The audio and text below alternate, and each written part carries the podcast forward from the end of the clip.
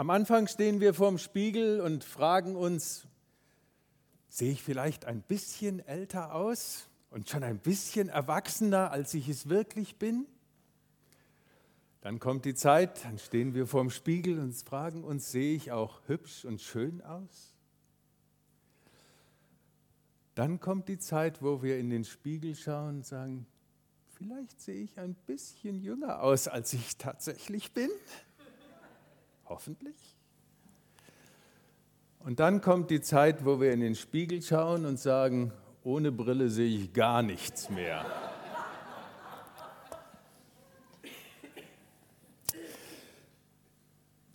Jesus, mein Körper und ich, wir sind ja jetzt wieder zurück in unserer Predigtreihe über unser Leitmotiv der Gemeinde mit, dieser dritten, mit diesem dritten Abschnitt Glauben im Alltag, im Alltag Glauben, wo es darum geht, wenn Jesus und ich im Alltag sind.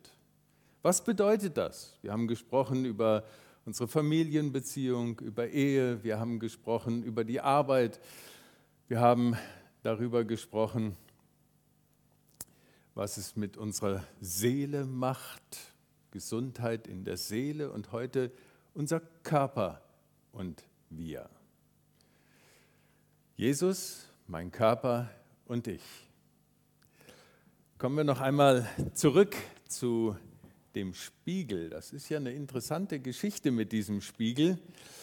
Das Spieglein, Spieglein an der Wand.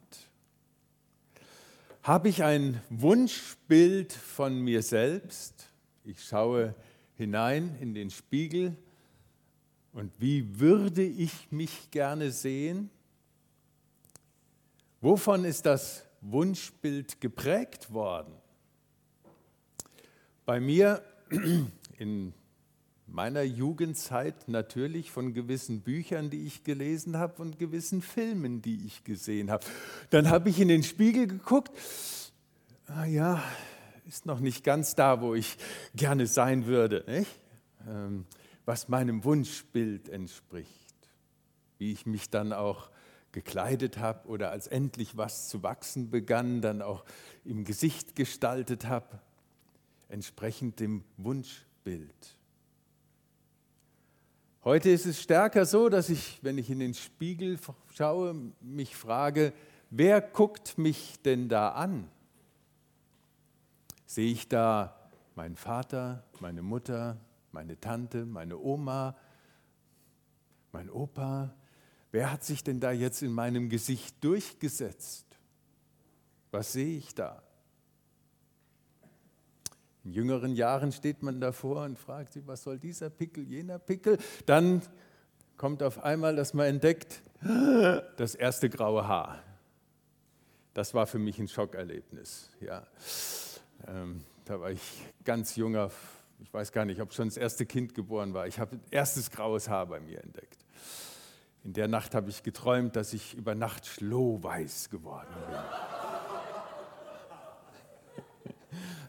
so sehr hat das offensichtlich, ist das eingeschlagen nach innen. Ja. Ähm, ja, und dann entdeckt man die ersten Altersflecken und so. Immer wieder guckt man in den Spiegel, Wunschbild, wer schaut mich da an? Bin ich zufrieden?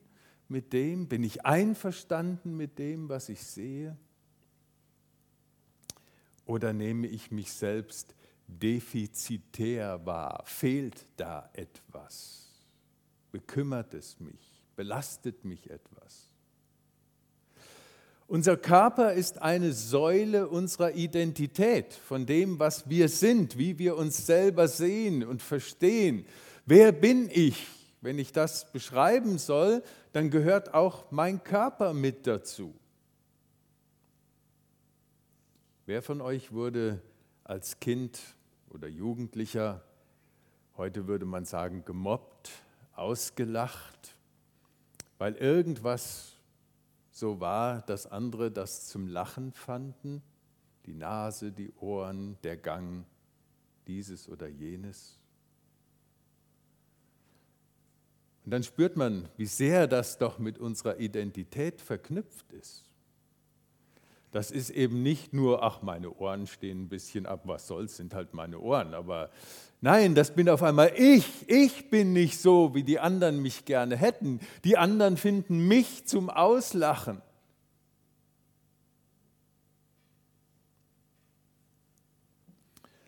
Und dann tut es schon gut, wenn wir auch als Kinder im Kindergottesdienst lernen, Gott hat jeden Menschen geschaffen. Er hat ein Ja zum Leben von dir, ein Ja zum Leben von mir. Er kennt meine DNA, meine Verwandtschaft, von wem ich was wie abbekommen habe. Und er weiß auch das, was ich nicht habe und vielleicht gerne hätte. Das haben übrigens die meisten von uns. Gell? Die mit glatten Haar wollen immer das curlige Haar haben und die mit Kruschelhaare sagen, ach, es wäre doch viel schöner, das glatte Haar zu haben.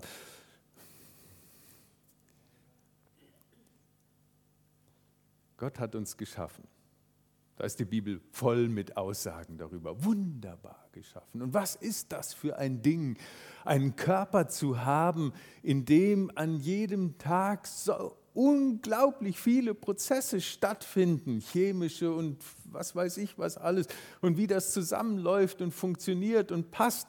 Und dass wir im Regelfall uns erleben als Menschen, wo ganz viel funktioniert. Und uns gar nicht wirklich Gedanken darüber machen.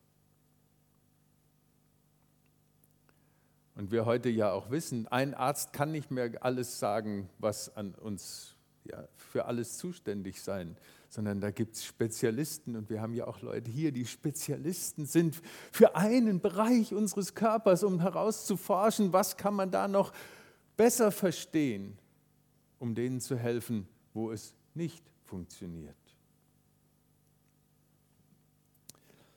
Was mir jetzt so im Großen bewusst war, aber im ganz Persönlichen gar nicht so bewusst war, das ist mir jetzt im Zusammenhang mit dieser Predigt erst wieder deutlich geworden oder neu deutlich geworden, was Paulus im Kolosser 1 schreibt, dass ja auch Jesus schon mit mir beschäftigt war.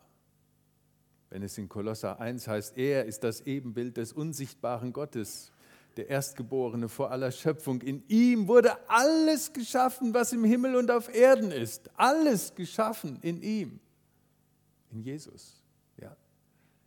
In ihm hat er sich auch mit mir schon beschäftigt, als ich geschaffen wurde. Und er ist vor allem. Alles besteht in ihm. Also wenn das so ist, was Paulus da schreibt, dann heißt das auch, mein kleines Leben ist durch Jesus geschaffen. Mein kleines Leben besteht in Jesus. Und Jesus und ich, da habe ich es mit dem zu tun, der mich geschaffen hat, der mich am Leben hält, mit dem ich durchs Leben gehe. Oh, ist das nicht schön, das zu wissen? Er ist schon an meinem Leben beteiligt gewesen, bevor ich sein Nachfolger wurde. Lasst mich euch fragen, wenn ich in den Spiegel sehe, woran denke ich meistens?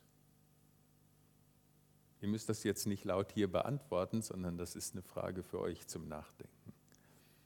Wenn ich in den Spiegel sehe, kann ich Jesus danken für sein Schöpfungswirken an mir?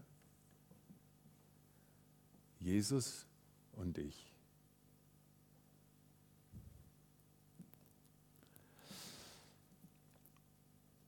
Spieglein, Spieglein an der Wand. Natürlich gucken wir auch in den Spiegel, um zu schauen, wie sehen wir denn aus. Ja, als Körper, wie ist meine Erscheinung. Ich bin natürlich mehr als mein Körper, aber ohne meinen Körper bin ich nicht. Der ist immer mit mir, der ist immer dabei. Die Bibel kennt auch so etwas wie Achtsamkeit im Hinblick auf den Körper. Und da steht dann davon, dass Menschen sich baden.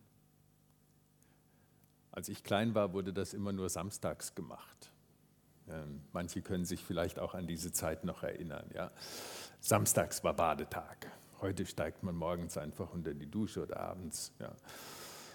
Man badet sich, man salbt sich, man ölt sich, man nährt sich, man kleidet sich. All das wird in der Bibel schon beschrieben und zudem gibt es dann unterschiedlichste Aspekte. Allein das Thema mit der Kleidung und so, ein großes Thema.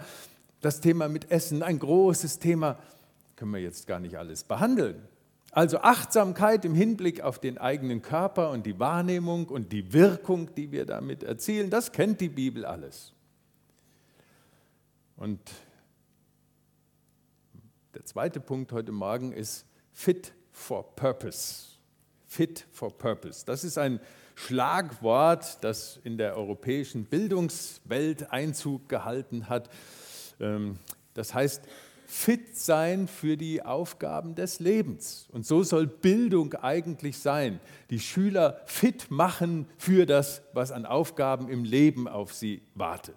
Fit for Purpose, für den Zweck, für die Absicht, für das Leben. Ja, also trainieren wir.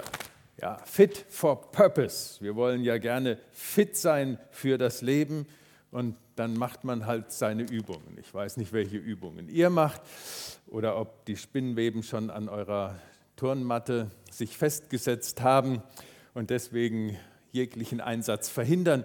Fit for Purpose. Ja, die Bibel kennt auch das Trainieren des Körpers wie Sportler. Allerdings ist der Paulus nur bedingt begeistert davon. Ja, er schreibt, es nützt wenig, seinen Körper in Enthaltsamkeit, in Disziplin, in Training ja, zu üben. Nicht, dass es gar nichts nützt, ist schon in Ordnung. Ja? Also man kann ruhig schon was machen, schon gut, aber es nützt wenig. Die Frömmigkeit aber, schreibt Paulus, ist für alles gut. Und Frömmigkeit ist nicht dumm rumfrömmeln und immer nur einen Bibelspruch parat haben, sondern Frömmigkeit heißt, ich lebe mit Jesus. Das ist eine aktive, lebendige Beziehung mit Jesus, die meinen Alltag mitgestaltet und prägt.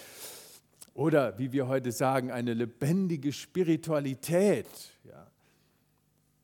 Die hat was, sagt Paulus. Denn die ist gut, die hat ein Versprechen, eine Verheißung für jetzt und für immer.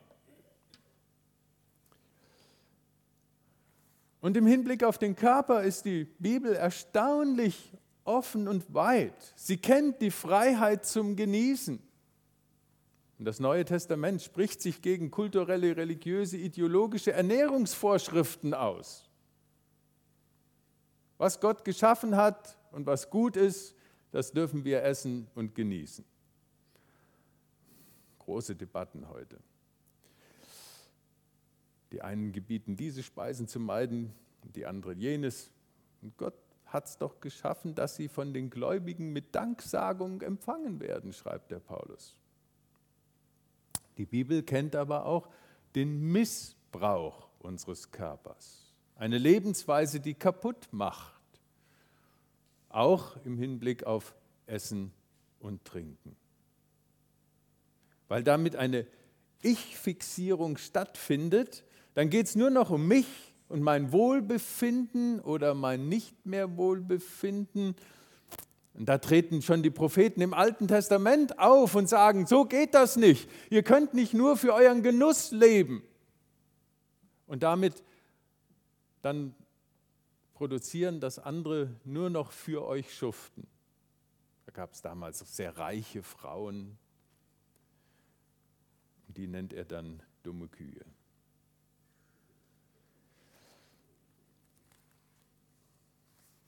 Aber es trifft auch die Männer. Paulus sagt, ihr Gott ist ihr Bauch. Ja. Die leben nur noch von einem Essen zur nächsten, von einer Party zur nächsten, von einem Gelage zum nächsten. Und Paulus schreibt in Philippa 3, Vers 19, ich schreibe das unter Tränen, weil es auch Christen sind, Jesus-Nachfolger, die sich wieder darauf eingelassen haben, nur noch für ihren Bauch zu leben, in einer Ich-Fixierung, für ihren Spaß, für ihr eigenes Wohlbefinden. Was tue ich meinem Körper an und warum? Geht es um Fit for Purpose, fit für die Aufgaben, die Gott mir und meinem Leben gegeben hat? Dann macht so ein Terraband durchaus Sinn. Und ich benutze das tatsächlich. Ja. Und ich kann es persönlich sagen, ja, ich gehe auch joggen. Fit for Purpose. Und ich versuche mir das immer wieder bewusst zu machen, weil auf meinem Weg zum Joggen komme ich an einem schönen, mittendrin so an einem schönen Kruzifix vorbei und grüße den Herrn. Ja, das ist mir so eine Erinnerung am Morgen. Und der Helmut Hühn als väterlich fachlicher Freund hat mir dann geraten, du darfst aber nicht einfach nur so joggen, Du musst auch zwischendurch mal die Geschwindigkeit anziehen, damit das richtig gut ist für dein Herz und Kreislauf. Ach, das hat mich getroffen. Weil ich laufe immer die gleiche Runde, weil da kann ich so vor mich hintraben und dann in meinen Gedanken bin ich, ja, ähm, und manchmal werde ich immer langsamer und immer langsamer, weil meine Gedanken ganz woanders sind. Und jetzt weiß ich, okay, ich muss was tun, fit for purpose. Ich muss zwischendurch auch mal die Geschwindigkeit anziehen weil Helmut das gesagt hat. Also mache ich das. Und der Ort, wo ich damit starte, ist immer unter dem Kruzifix. Und dann schaue ich dahin und sage zum Jesus, bevor ich jetzt Gas gebe, ich tue es für dich, ich tue es für meine Familie, ich tue es für meine Gemeinde und ich tue es auch für mich. Und dann gebe ich mir den inneren Schubs und versuche wenigstens ein bisschen mehr Gas zu geben. Fit for Purpose.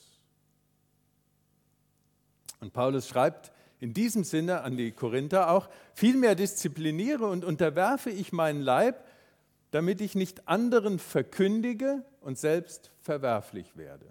Also eine gewisse Disziplin an sich selbst, die dem Evangelium entspricht, dem entspricht, was wir glauben, was uns wert ist, was uns wichtig ist.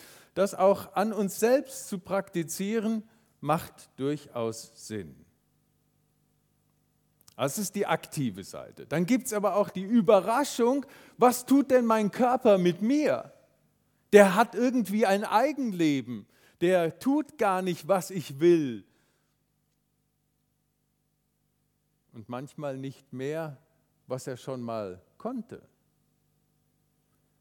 Diese, das ist kein Gottesdienstwort, aber saublöde Erfahrung, ähm, als ich vor Jahren mal dachte, oh, war ich so eine Auszeit und dann durch den Wald und dann gab es tatsächlich noch so ein, ein Trimm-dich-Fahrt. Früher gab es die, als ich jung war, ganz viel und da war noch so eine Reckstange. Ja? Oh, dachte ich, ich probiere es jetzt mal. Hänge mich ans Reck, und jetzt, so rum, ja, so, so jetzt der Klimmzug. Und dann hängt der Sack da hoch. Es geht nicht hoch, es will nicht mehr. Früher ging das doch. Ruckzuck, zack, zack, zack. Und das war so ein schönes Körpergefühl. Und jetzt hängt der Kerl da und will nicht mehr. Der Körper macht's nicht. Ich weiß, wie es geht. Ich befehl's. Los, hoch, zappeln mit den Beinen, aber es passiert nichts. Der Körper tut nicht immer das, was ich möchte. Und es gibt manches, was ich eben auch mit Terraband und Joggen nicht wieder hinbekomme. Ich verfüge nicht einfach so über meinen Körper.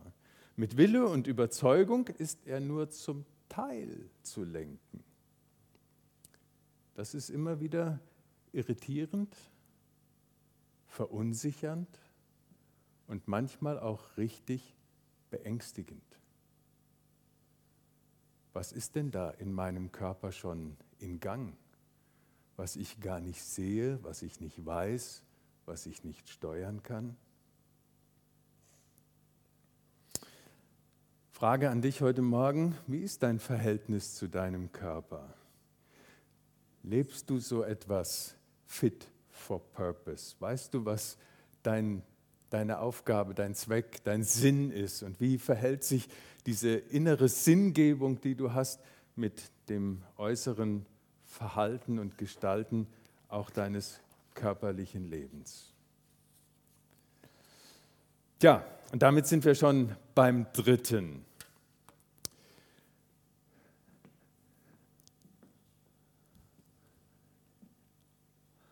Schön, so Blumen, gell? Wunderschön, wenn die so aufgehen und wir haben das im Moment, können wir das beobachten. So eine Osterglocke, die leuchtet da vorne im, im Park, so ein ganzes Band von Osterglocken, ein gelbes Leuchtband, das sich durch den Park zieht. Oder jetzt kommen die Tulpen Sowas von schön. Und dann dauert es nicht lange und dann ist das noch von der Osterglocke übrig und so sieht dann die tolle Tulpe aus.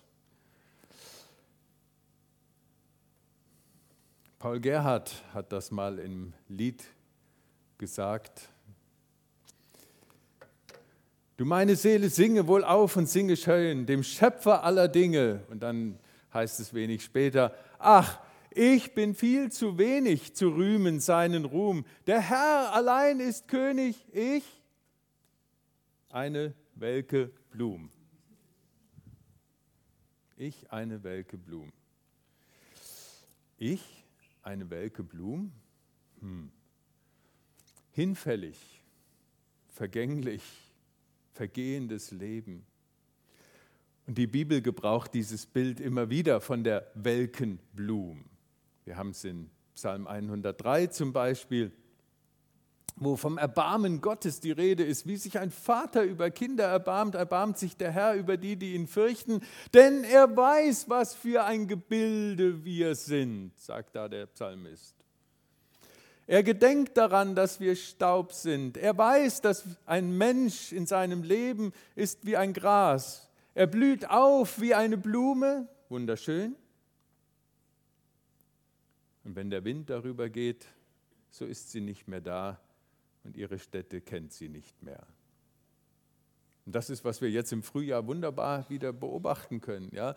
Dann auf einmal die ersten Krokusse kommen und dieses und jenes ähm, Schneeglöckchen, dann bleiben noch ein Weilchen die Blätter stehen und nachher weißt du gar nicht mehr genau, wo war noch mal diese Blume. Und so geht es jetzt mit den Osterglocken und dann mit den Tulpen. Ich eine welke Blumen.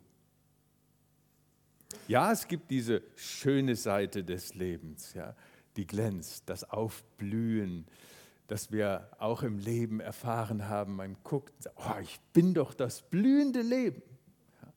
Ist das nicht schön? Und wenn man junge Leute sieht, die das blühende Leben sind, ist doch herrlich. Aber das ist nicht alles, was wir sind. Dann kommt die andere Seite eben auch dazu und bei manchen schon sehr früh. Und wir haben auch Leute hier unter uns, die das spüren und an sich auch wahrnehmen. Schmerzen,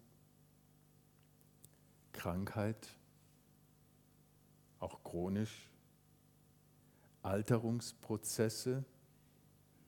Am Anfang genießen wir noch den Alterungsprozess. Ja? Sehe ich ein bisschen älter aus, als ich vielleicht bin? Toll, ja. Ja, das ist ein Alterungsprozess, den wir schön finden. Nachher wird das ein bisschen schwieriger mit diesem, oh, finde ich ja schön, dass ich jetzt wie 60 aussehe. Hm,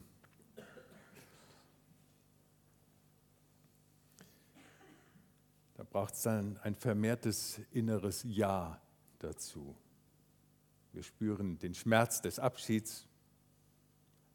Aber übrigens, bei Paul Gerhardt führt diese Erkenntnis, ich bin eine welke Blum, die er ja aus der Bibel genommen hat, nicht dazu, dass er jetzt in Depri-Stimmung verfällt, so an einem grau Sonntag, ja, sagt, oh, ich bin eine welke Blume, da kann, könnte man jetzt sehr gut, ja, heute Nachmittag setzen wir uns alle in den Sessel und machen mal welke Blumen Nachmittag. lassen die Depri-Stimmung so richtig auf uns wirken. Ich bin eine welke Blume.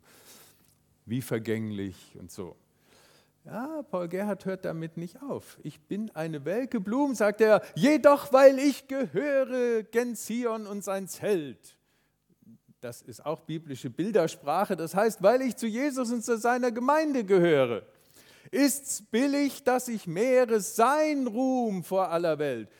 Ist es richtig, dass ich nicht mich rühme in meiner Pracht, die ja doch eben ein bisschen verwelklich ist, sondern dass ich Jesus rühme, dass ich Gott rühme. Er hat es verdient, der, der ewig ist, der mir das Leben gegeben hat, auch ein vergängliches Leben. Und die Zugehörigkeit zu Jesus und das Miteinander zu Jesus ich bin eine welke Blume, aber ich werde ihn rühmen. Ist billig, dass ich mehre sein Ruhm vor aller Welt Gott groß machen. Also tue ich das auch aus einem zerbrechlichen, vielleicht kranken, aus einem sterblichen Körper heraus. Das ist nicht immer einfach, das gelingt uns nicht von selbst, das ist nicht so dass das jeden Morgen mit Happy Clappy kommt. Und davon können einige von euch ja auch deutlich erzählen. Es gibt dieses schwere Herz, die Tage dunkel, Traurigkeit im Gesicht. Doch auf dich will ich jetzt sehen, Jesus, du mein Licht. Du kennst ja mein Leben, hältst mich fest im Blick. Herr, ich gebe dir Lob und Dank zurück. Susan wird uns jetzt dieses Lied singen. Dankeschön.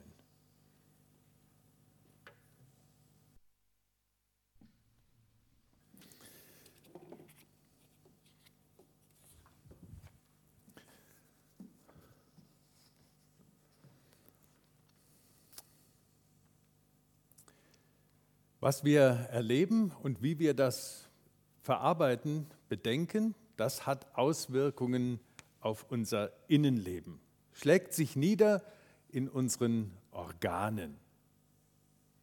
Da ist zum Beispiel Asaf, der Musiker und Liedermacher, der eine ganz tief verstörende Erfahrung macht. Ich halte mich zu Gott und versuche mein Leben auf ihn auszurichten. Ich möchte in so einer Gemeinschaft mit Gott leben aber andere, die gar nichts von Gott halten und überhaupt sich nicht drum scheren, was er sagt, denen geht es prächtig und die leben vergnügt. Und ich? Und Asaf fragt sich, sollte es denn vergeblich sein, dass ich mein Herz rein halte? Und wenn er das fragt, sollte es denn vergeblich sein, dass ich mein Herz rein halte, dann ist damit klar, es geht nicht einfach nur um die kardiologische Pumpe, sondern es geht bei dem Herz um mehr, um unser Inneres, dieser Zusammenhang. Ja. Mein Herz reinhalte. Und während er so drüber nachdenkt, merkt er, das ist doch echt bescheuert. Ich lebe mit Gott und den anderen geht es prächtig und mir nicht. Und er kommt bis zu dem Punkt, da wurde mein Herz verbittert und ich fühlte meine Nieren scharf. Es stach, stach, stach mir in meine Nieren. Also er spürt in sich, in seinen Organen, was ihm im Kopf bewegt. Sprache und Kultur haben diese biblischen Redewendungen aufgenommen und unsere inneren Organe haben wir durchaus verbunden mit dem, wie wir uns fühlen, was wir wahrnehmen, wie wir denken. Und ich würde gerne mit euch einfach mal so ein paar Organsprachbeispiele sammeln. Ja? Also mein Herz hüpft vor Freude. Und jetzt seid ihr dran, noch mit anderen Organen oder auch dem Herzen? Was gibt es noch für Aussagen, die, die uns verknüpfen mit unseren Organen? Ja, auf die Nieren schlagen, auf den Magen schlagen. Da kommt mir die Galle hoch, ja. Ich, mir bricht das Herz. Blutdruck steigt, ja. Da merkt man richtig, ja. Die Laus ist, äh, ja, mir ist eine Laus über die Leber gelaufen, ja, oder was ist dir denn heute für eine Laus über die Leber gelaufen? Mhm. Ja. Es steckt mir in den Knochen, der Schrecken in den Knochen, oder es steckt mir noch in den Knochen, ja, was ich da gesehen oder erlebt habe. Verdirbt mir den Appetit. Ähm, also ganz viele Zusammenhänge, die wir in unserer Sprache haben und die uns zeigen, dass das, was wir heute so modern Psychosomatik nennen, also Seele und Soma ist der Leib, Körper, die hängen zusammen miteinander und die, die kommunizieren auf eine ganz eigene Art und Weise. Ja, unser Erleben, Denken, Fühlen und das, was wir in unseren Organen spüren, das hängt zusammen. Und manchmal denken wir, das Organ ist krank. Aber in Wahrheit spricht das Organ mit uns und wir haben noch nicht richtig zugehört. Es zeigt uns an, was in unserer Seele verborgen ist, verdrängt wird, was wir nicht beachten. Dann gehen wir zum Arzt und er kann nichts finden. Ich habe das mehr als einmal erlebt und ich hatte einen wunderbaren, tollen Arzt, ein ganz ruhiger, der hat kaum, dass er guten Morgen gesagt hat oder guten Tag. Hm. Ähm, aber ich konnte sagen, was mein Problem ist. Er hat geguckt und dann hat er nur gefragt, haben Sie gerade etwas zu viel Stress? Und dann wusste ich, was er mir sagen wollte, habe mich bedankt, bin wieder nach Hause gegangen und habe über das Reden meines Organs mit mir nachgedacht.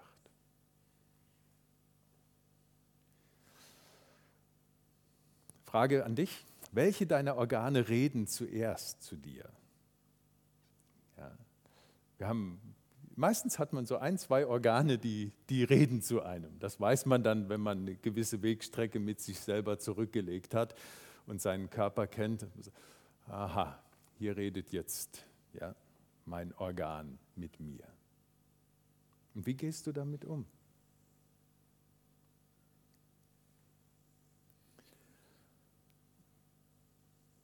Es ist wichtig, dass wir das hören, was der Körper, die Organe uns sagen. Und manchmal braucht man dazu Hilfe.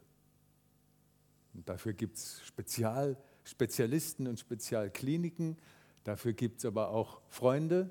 Es gibt Seelsorge, die uns helfen können, dem auf die Spur zu kommen. Warum schlägt mir das auf den Magen? Was kann ich denn tun? Wie kann ich anders und besser damit umgehen?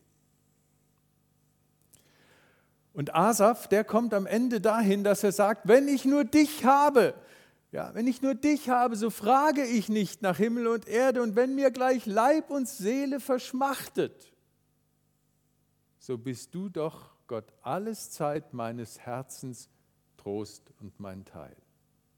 Es gibt Situationen, die uns alle Kraft aus dem Leben ziehen, aber Asaf sagt, verbunden mit ihm, verbunden mit ihm bleibt mein Herz getröstet.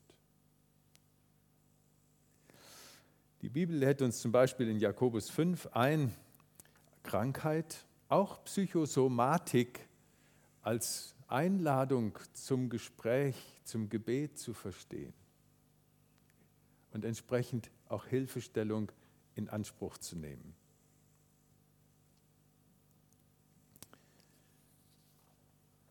Und auch das tun wir hier in unserer Gemeinde. Wer das möchte, wer das wünscht, wir werden auch nachher nach der Predigt hier, wird Lor anbieten, während wir singen, für Menschen zu beten. Wenn es längere Gespräche braucht, dann braucht es einen anderen Zeitrahmen, aber ein Segensgebet können wir hier gerne auch weitergeben. Und das ist so von der Bibel her gewollt. Und manchmal gibt Gott eine Ermutigung, manchmal eine Heilung, manchmal eine innere Klärung, manchmal die Kraft, den Weg einfach weiterzugehen? Denn wir haben, und das ist unser nächster Punkt, wir haben diesen Schatz in irdernen Gefäßen. Der Körper, den wir haben, ist ein Geschenk unseres Schöpfers und von Jesus mit seiner Mitwirkung. Wunderbar, einzigartig, herrlich, aber nicht immer in meiner Verfügung. Er zeigt auch eben die hinfällige, die anfällige, die vergängliche Seite. Das Leben ist nicht allein vom Körper her zu denken. Es kommt darauf an, was wir mit diesem Leben machen, wie wir es füllen. Und da sagt der Paulus, unser Leben ist ein irdernes, ein tönernes Gefäß. Unser Körper ist so ein Gefäß. Und jetzt kommt es darauf an, was da drin ist. Und er sagt, wenn wir das Evangelium haben, wenn wir Jesus haben, und er spricht da im Korintherbrief ausführlich dafür, dann haben wir einen Schatz in unserem Leben. Ein Licht. Er spricht von Jesus als Licht, als heller Schein. Und dann geht es uns besser. Dann kommt Sinn hinein. Dann wird unser Leben nicht ein Hohlraum sein, sondern gefüllt sein. Ein Schatz im tönernen Gefäß. Ja, und dann kriegt das seine Macken und Kanten.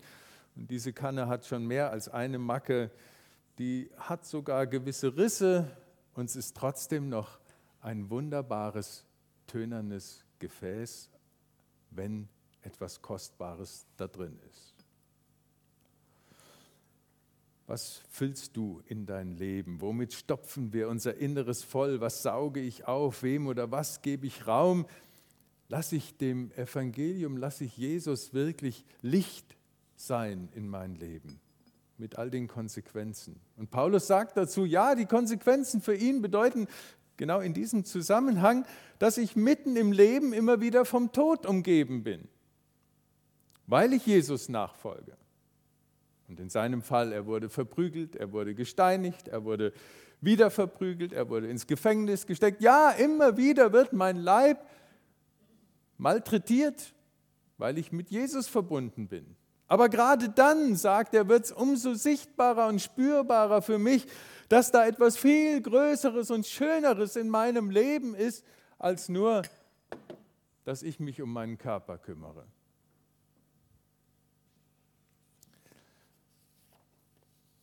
Wir sind Wohnung Gottes.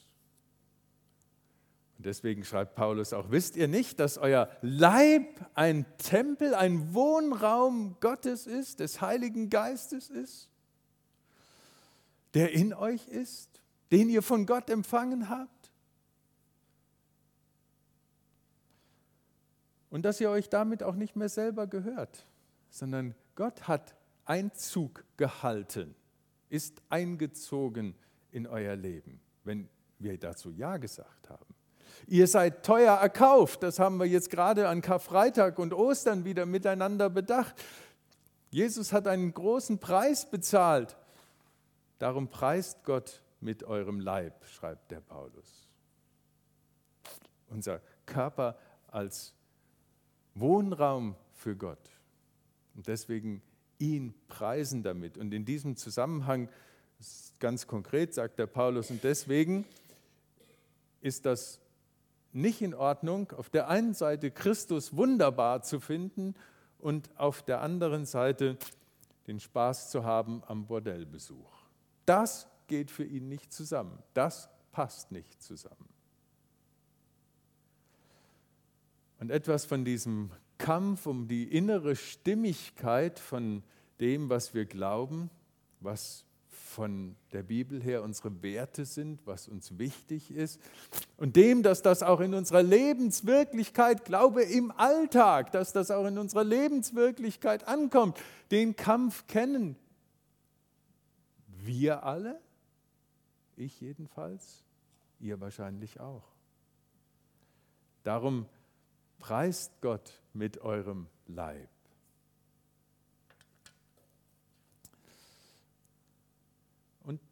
Das letzte, gesät auf Hoffnung. Ja. Letzten Sonntag habe ich mit den Kindern das ja angeguckt hier. Und es ist tatsächlich ein Wunder passiert. Letzten Sonntag, ich habe das gleiche Töpfchen wieder mitgebracht, letzten Sonntag war es ein Pflänzchen, was da rausgeguckt hat. Und an dem nächsten Tag kam das zweite durch. Genau das ist, worum es an Ostern geht. Jesus ist der Erstling der Auferstandenen, schreibt der Paulus. Und danach kommen die anderen, werden wir kommen. Und hier ist jetzt die zweite. Und zwei habe ich auch nur reingetan. Zweimal gesät. Es wird gesät auf Hoffnung hin. Letzten Sonntag dachte ich nur, naja gut, okay, da ist halt nur die eine aufgegangen. Und plups, am Montag kam das zweite durch. Und hier haben wir es jetzt. Und hier kann man auch noch wunderbar sehen, dass ähm, das ursprüngliche Körnchen, also ist eine Zucchini, ja, also ein Zucchini-Kern, der klebt hier noch dran. Der ist mit rausgewachsen. Man sieht noch was von dem Alten und trotzdem ist es schon das Neue. Unsere Heimat ist im Himmel, schreibt Paulus. Von dort her erwarten wir den Heiland, den Herrn Jesus Christus, der unseren nichtigen Leib, unseren vergänglichen Leib umwandeln wird, dass er seinem verherrlichten Leib gleich wird. Und er hat dazu die Kraft, ja, nach der Kraft, mit der er sich alle Dinge unterwerfen kann. Und etwas davon bildet sich hier im ganz Kleinen ab als kleines Anzeichen davon, von dieser Verwandlung. Da ist das Alte noch sichtbar und das Neue kommt. Und dieser neue Leib, wie funktioniert das jetzt biologisch, der Auferstehungsleib von Jesus? Natürlich für einen Mediziner wäre das jetzt eine spannende Frage. Was ist das für ein Auferstehungsleib? Ich kann es euch nicht sagen, wie der biologisch funktioniert, nach welchen Gesetzmäßigkeiten der abläuft.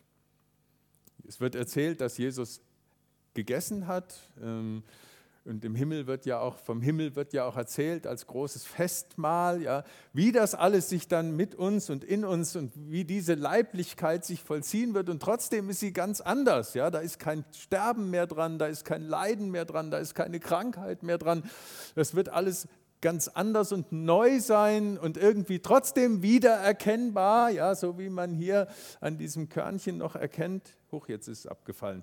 Ähm, das war mal Zucchini und ist wieder Zucchini. Ja, das war mal Traugott und es wird wieder Traugott sein. Das war mal und es wird wieder. Also wie sich das im Einzelnen vollzieht, das kann ich euch biologisch nicht erklären. Darauf guckt die Bibel jetzt auch nicht so. Aber dass es kommt, dass wir verwandelt werden, dass wir von Ostern diese Hoffnung auf Auferstehung haben, das ist etwas ganz Kostbares und Schönes und das dürfen wir als Schatz mitnehmen in unser Leben. Auch wenn unser Körper ein irdernes Gefäß ist, zerbrechlich, vielleicht schon ein bisschen löchrig, nicht mehr so ansehlich. Wir sind mit ihm verbunden und dürfen das heute auch wieder erneuern. Ich gebe dir mein Herz und alles, was ich bin. Um deinetwillen, Herr, lege ich alles vor dich hin. Das, was ich mir erträume, was meine Rechte wären, ich gebe alles auf für ein Leben, Herr, mit dir. Mein ganzes Leben gebe ich dir. Mein ganzes Leben gebe ich dir. Wer das jetzt mitsingen kann, ist eingeladen. Susan wird uns anleiten und das ist ja ein Gebetslied, ihr dürft es mit aussprechen. Und während Susan mit uns dieses und dann ein nächstes Lied singt, wird Loa auch hier vorne sein und da an der Seite sein, genau. Da an der Seite. also ihr werdet sehen, wo sie steht, da an der Seite. Ja, und ihr könnt zu ihr gehen, ein Segensgebet bekommen, euch segnen lassen. Nehmt auch diese Chance in Anspruch ich gebe dir mein Herz und alles, was ich bin. Amen.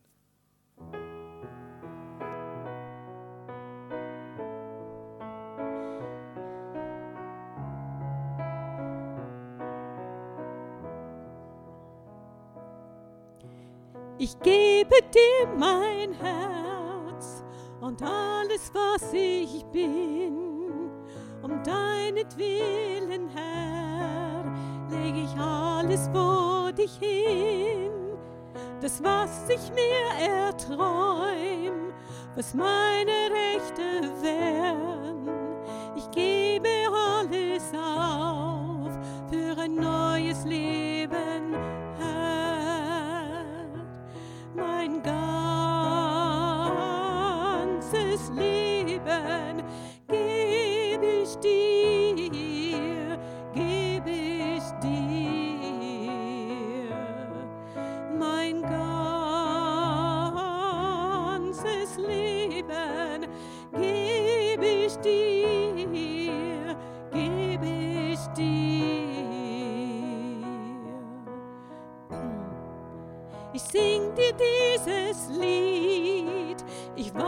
Vor dem Kreuz und was die Welt sich wünscht, verliert als einen Reiz. Und deine Herrlichkeit, die Freude, die du teilst, sogar in deinem